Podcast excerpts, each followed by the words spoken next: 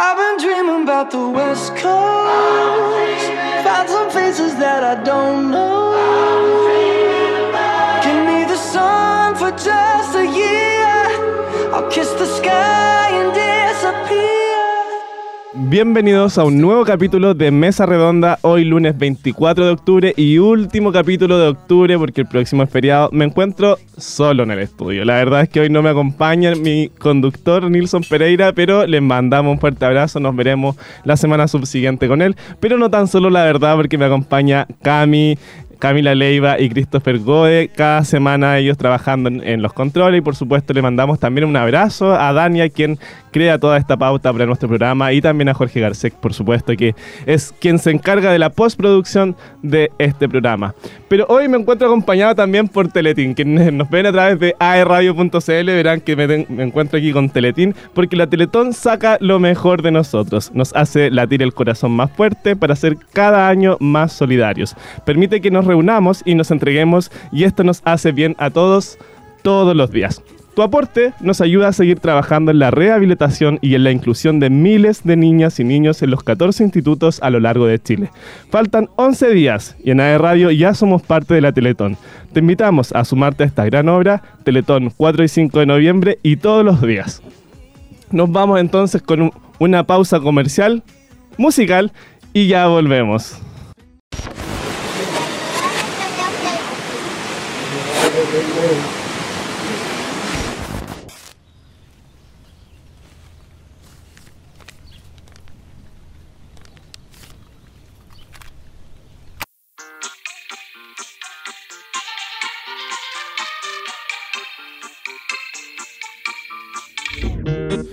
Bloqueé de Insta, pero por otra cuenta veo tus historias.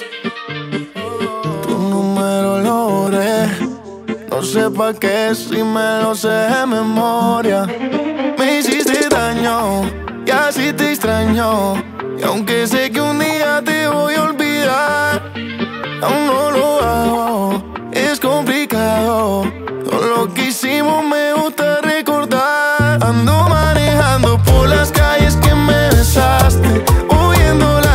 canciones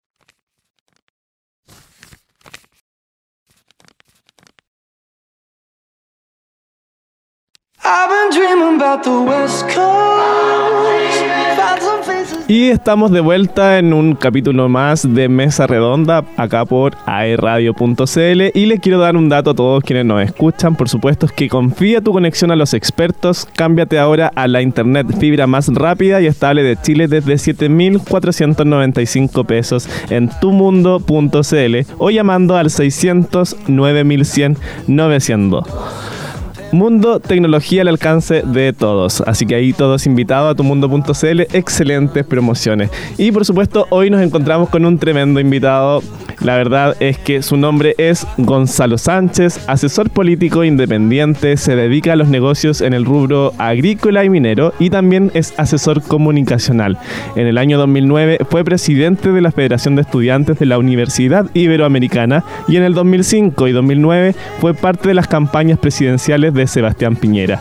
En 2010 ingresó a la moneda a trabajar junto al expresidente Piñera durante los cuatro años de gobiernos. Después de eso se independizó y fue asesor de distintos parlamentarios como Lili Pérez, Felipe Ucast en el Senado, Felipe Ward, Guillermo Ramírez, Jorge Ulloa del Bio, Bio Patricio Melero y Jaime Belolio en la Cámara de Diputados, entre otros, por supuesto. Junto a Belolio trabajó por muchos años y llegaron juntos cuando Piñera lo nombró vocero de gobierno, donde también fue jefe digital de la campaña 2017 de José Antonio Cast. Hoy es director de Centros de Estudios Libertarios CEL Chile. Eh, Gonzalo, un tremendo placer, muy bienvenido a nuestro programa. ¿Cómo estás? Hola, ¿qué tal? Muy bien, muchas gracias. Eh, muchas gracias por esa presentación un poco larga. La, verdad que cuando uno lo escucha afuera eh, hay bastante experiencia y años en esto. Y eso es bueno también a esta altura.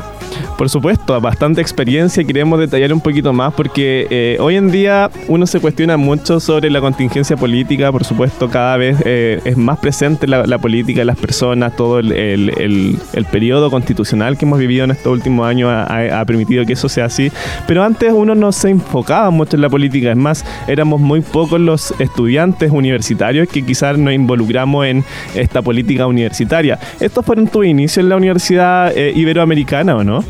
En política? Bueno, la verdad que para mí esto partió mucho antes, eh, por ahí por el año 99, eh, cuando todavía estaba en el liceo, nos tomamos el liceo en esos años, que estudiaba en, el, liceo de Santiago Centro, eh, y, y, bueno, en esa época era porque estábamos a favor de la reforma escolar que había presentado en esos años el presidente Frey. Eh, creíamos que esto de la jornada escolar tan extensa no, no evitaba mayor calidad, porque al final está bien mentido y algo que hasta el día de hoy quedó. Te habían, dicho que hasta la una tú, eh, tenías clases, de una a dos almorzabas y después tenías talleres cosa que era mentira, y tú tenías a todos los alumnos a las 3, 4 de la tarde muertos del sueño, quedándose dormidos, entonces no, no, nunca aportó y solamente fue un elefante blanco pero desde ahí partí fuerte hasta, en verdad, hasta el 2005, cuando ya entré en la campaña de Sebastián Piñera y me tocó recorrer con el propio expresidente Piñera eh, todo Chile por tierra fue una experiencia muy buena. Fue una muy buena escuela, una muy buena universidad. Y claro, la Universidad Americana, eh, extinta hoy en día, eh, estudié también administración pública, estuve, pero mm, me tocó eh, asumir la presidencia de la federación, donde tuvimos que incluso compartir con la hoy ministra eh, eh, Vallejo, eh, la Confet, y desde esos tiempos ver bastante, bastante de una, izquierda muy extrema.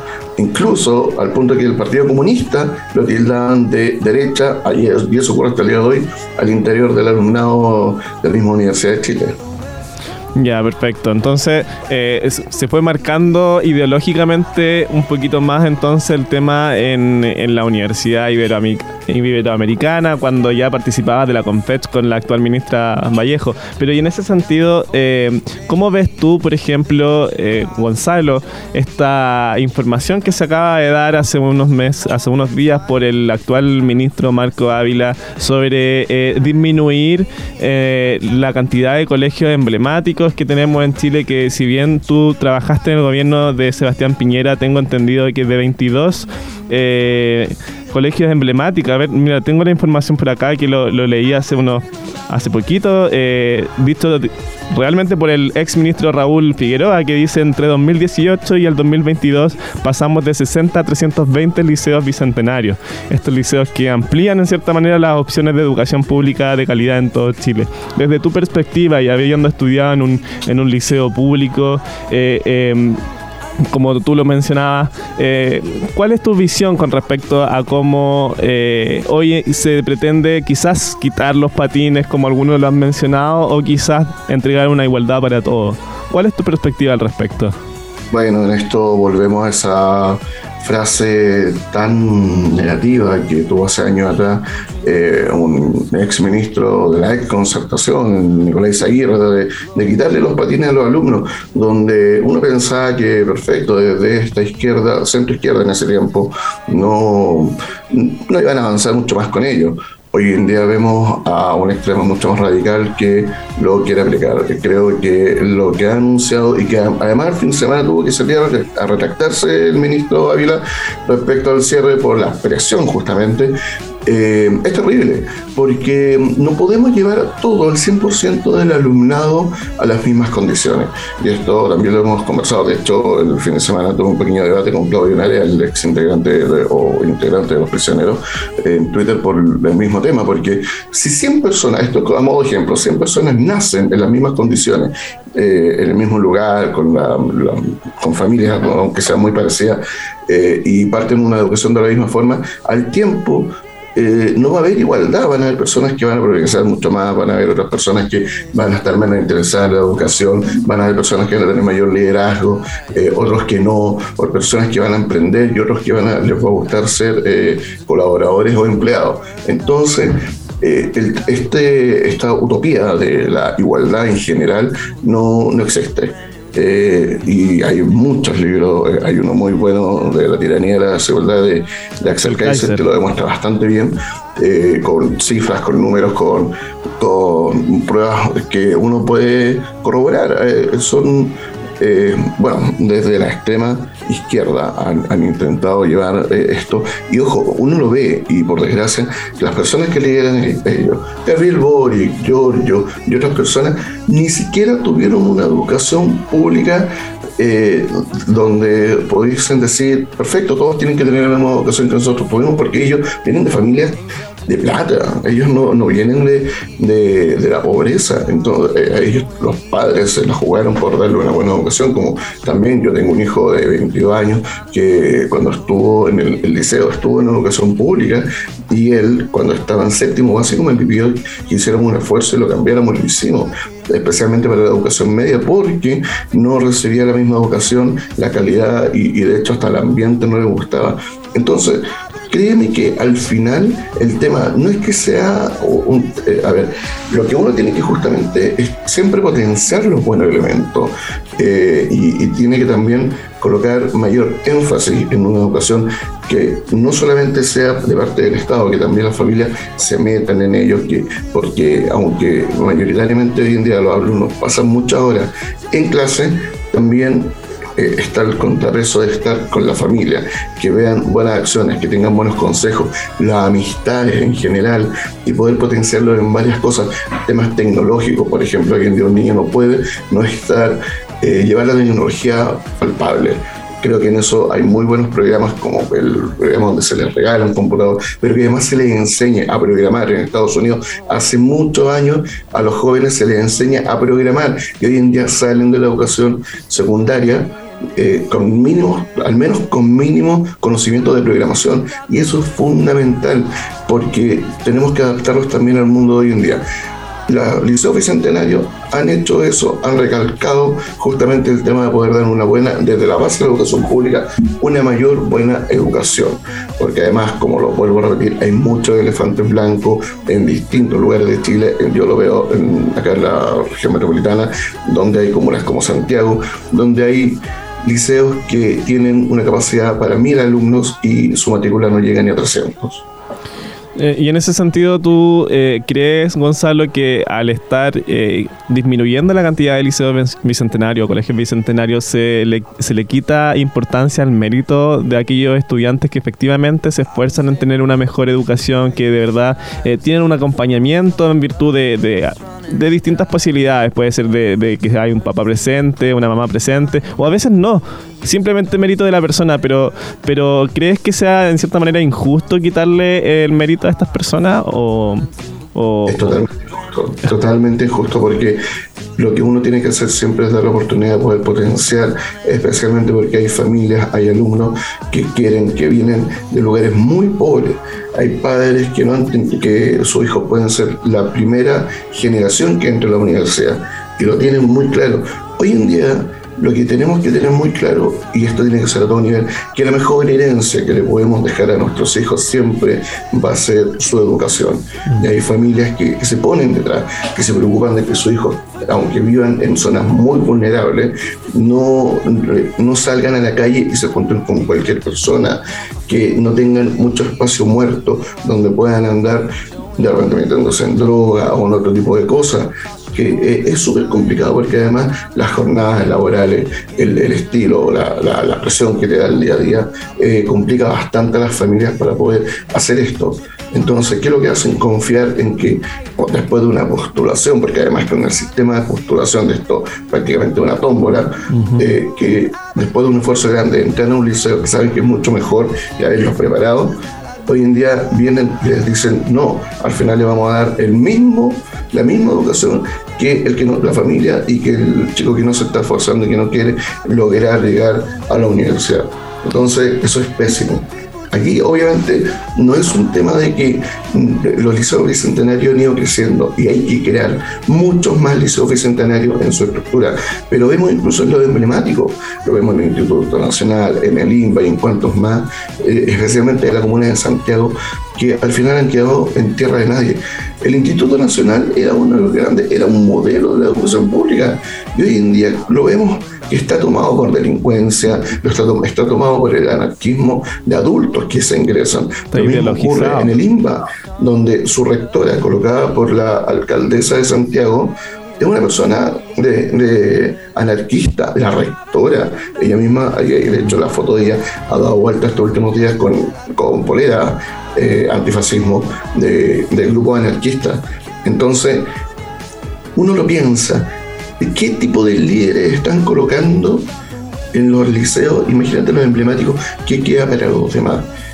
No, absolutamente una muy, muy mala decisión. Creo que va, a costar mucho. Y lo peor de todo es que cada eh, política pública tiene una trascendencia para ver los resultados de aproximadamente 10 años. Lo que están haciendo ahora en esto, al principio de este gobierno, porque uno de repente cree, llevamos 3, 4 años de gobierno por todo lo que, todo lo que ha pasado, pero llevan, ¿cuánto? 9, 7, 8 meses por ahí. Entonces, dice, ¿qué, qué ocurre? ¿Qué es lo que queda para el futuro? Porque van a hacer que al final una generación completa de gente, de familias, de niños que están en un liceo bicentenario se pierda una buena educación por toda una generación. Qué, preocupante esta situación porque efectivamente yo me, me, quedó bastante una frase que es del presidente Pedro Aguirre Cerda que, que es justamente de, una izquierda radical pero es de izquierda al fin y al cabo y que él hablaba sobre gobernar siempre es educar.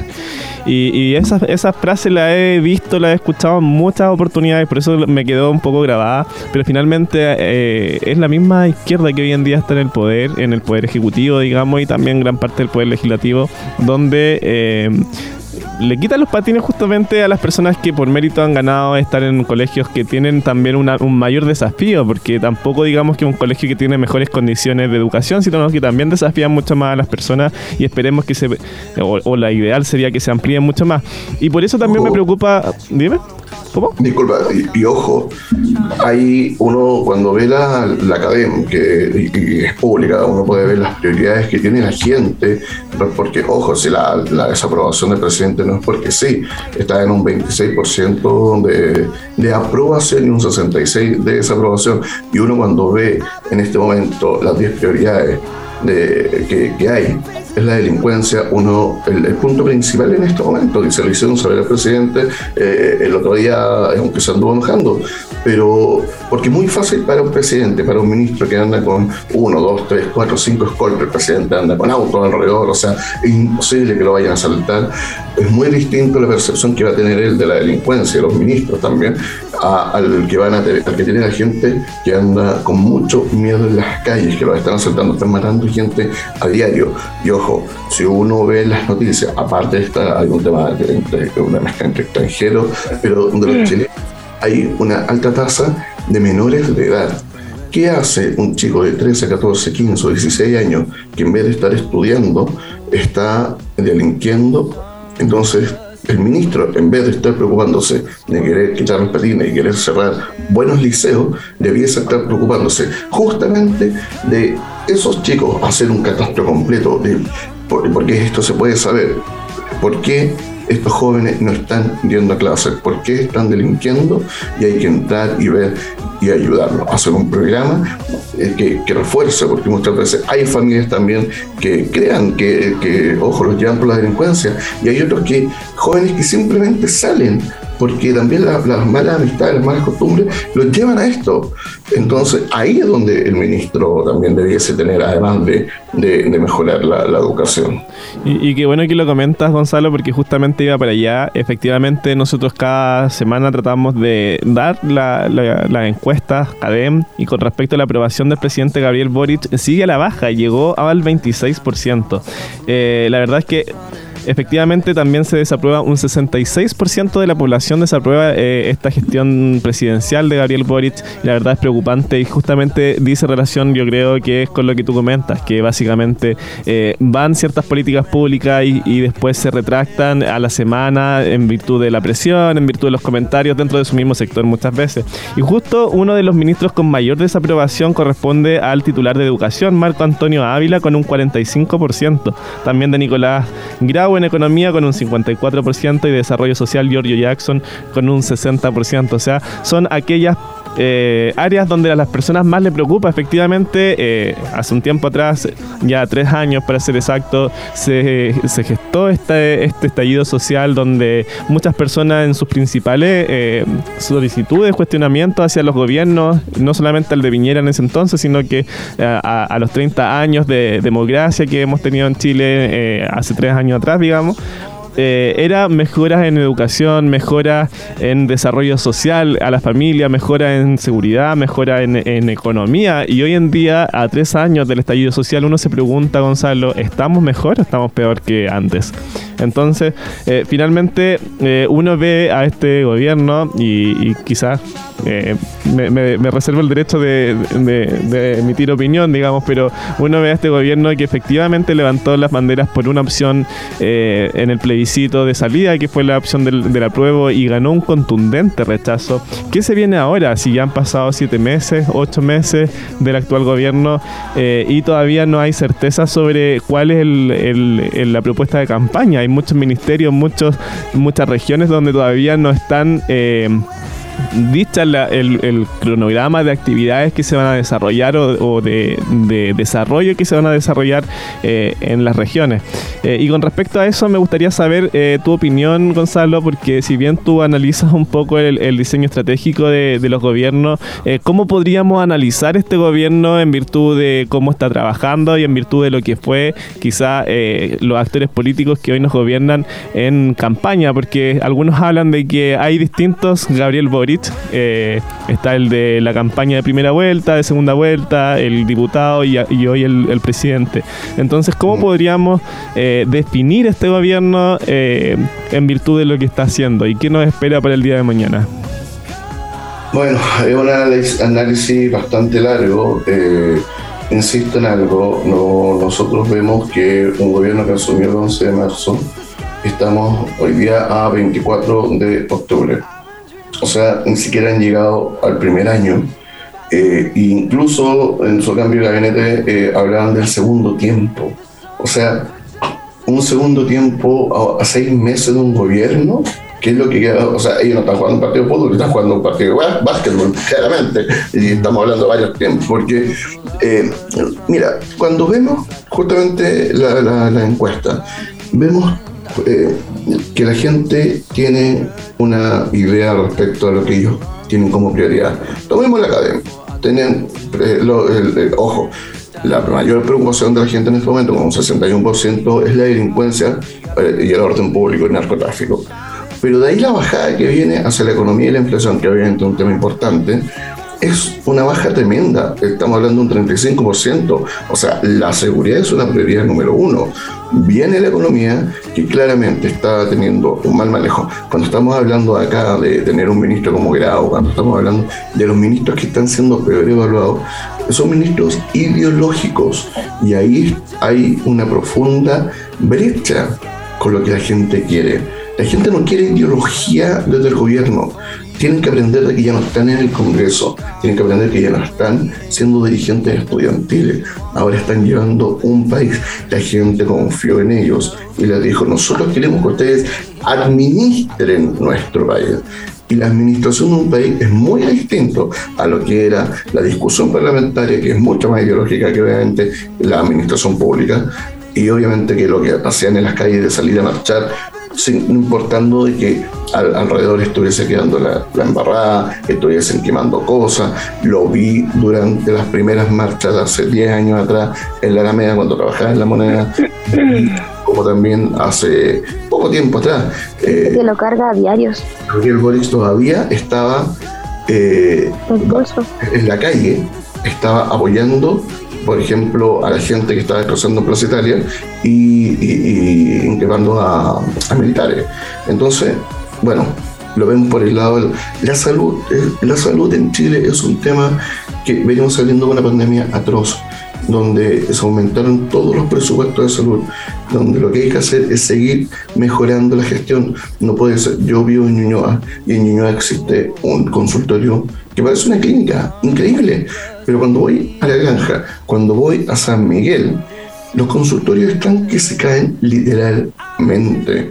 O sea, no puede ser que no se pueda mejorar a todo aspecto eh, el tema de la salud.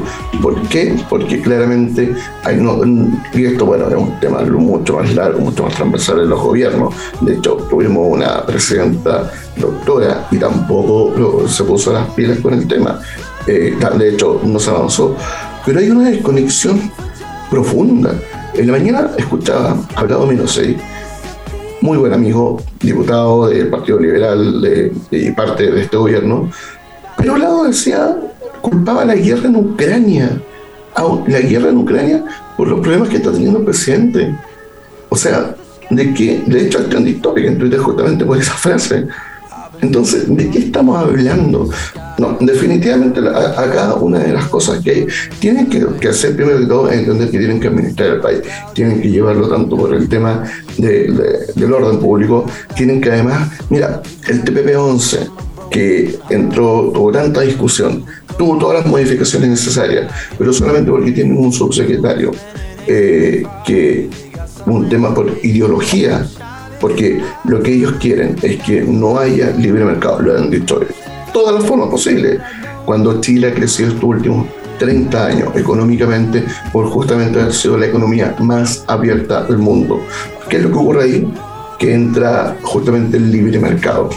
Está, eh, el, tema económico para ellos es un tema de que prefieren que el Estado domine todo, que la empresa. Y es una primera etapa lo que hoy en día hacen porque lo hemos visto a lo largo de muchas ideologías de izquierda, donde empiezan así y terminan con quebrando los negocios y donde el Estado se hace cargo 100% de, la, de, de, ello y al final, ¿quién termina hay mercado negro, hay dólar en paralelo. Miremos Argentina, ni, siquiera a Venezuela. Miremos a Argentina. Argentina hace 50 años atrás era una de las grandes economías del mundo. Miremos cómo están hoy en día. La pobreza que tienen es gente inteligente, gente que quiere emprender. Yo conozco muchos argentinos que quieren emprender, que nos miran a nosotros. Una, un PlayStation allá vale casi un millón y medio, casi dos, entre un millón y medio a dos millones de pesos. Yo me compré una en Cyber a 650 mil pesos. O sea, eso lo da justamente ser una de las economías más abiertas del mundo, donde no, podemos dejar de pensar en ser algo global, porque de la misma forma que están, nosotros tenemos materia prima, esa materia prima la pueden perfectamente trabajar en la India, la pueden trabajar en China, en otros lados, ya que hay un tema de globalización importante en ello, porque las materias primas, eh, no quiere decir que aunque tengamos materia prima, la mano de obra acá en Chile es más cara. Pero por eso se, se crean este tipo de tratados. Pero ellos, dale con el tema ideológico, de ir en contra. Entonces, hasta que la ideología esté por sobre la administración pública, el gobierno no va a poder salir adelante. Qué, complicado eso y qué, importante que lo menciones cuando efectivamente el orden de prioridades para los chilenos, según la CAEM, efectivamente era un 61% la delincuencia, un 35% la inflación, un 5%, solo un 5% a establecer una nueva constitución. Vamos a hablar un poco más de esto, Gonzalo, pero nos vamos a ir a una pequeña pausa musical y volvemos en breve por aerradio.cl. Después del último beso dijiste que todo se dio sin querer. Quise cambiar el destino, pero todo fue como tuvo que ser. Quizá mañana, si tú me llamas, puede que las ganas me hagan enloquecer. Solo me ama, estando en la cama. Soy el ciego que no te quiere ver. Y ahora que no estás tú una multitud las canciones que te hice a ti. Estoy convirtiendo en mani el tiempo que perdí. Y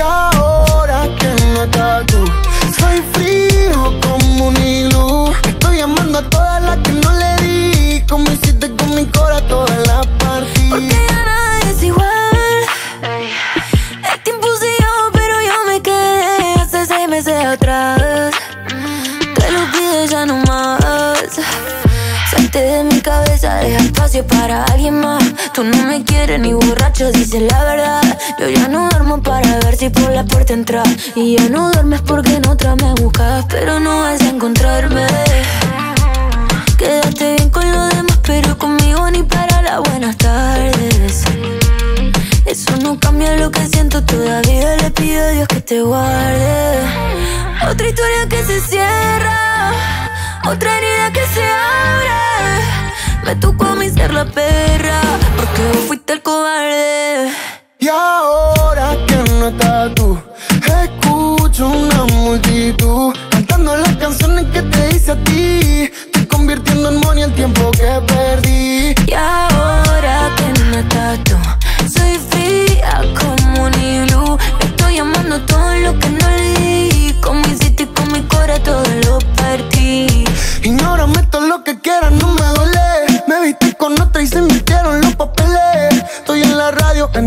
party, en la tele. Quiero olvidarme, pero sabe que no puede. Y ahora llama cuando estás sola. No sé pa' qué me llora. Ya tú no me controlas. Tengo un vuelo en media hora. Si las paredes hablaran, contarían los secretos que a la noche a ti no te dejan dormir. Dicen que uno se da cuenta de las cosas cuando faltan y ahora ves que te hago falta para vivir. Y ahora que no estás tú, escucho una multitud cantando las canciones que te hice a ti. Estoy convirtiendo en mani el tiempo que perdí. Y ahora que no estás tú, soy frío como un iglú. Estoy amando a todas las que no le di, como hiciste con mi corazón toda la partí. Tal vez un último beso, eso que no dábamos me haría bien. Cuando sentía que todo se caía y tú me ponías de pie. Quizás mañana, si tú me llamas, haya muchas chances de que vaya a atender. Porque no hay fama, dinero ni nada que en el vacío que tú me dejaste.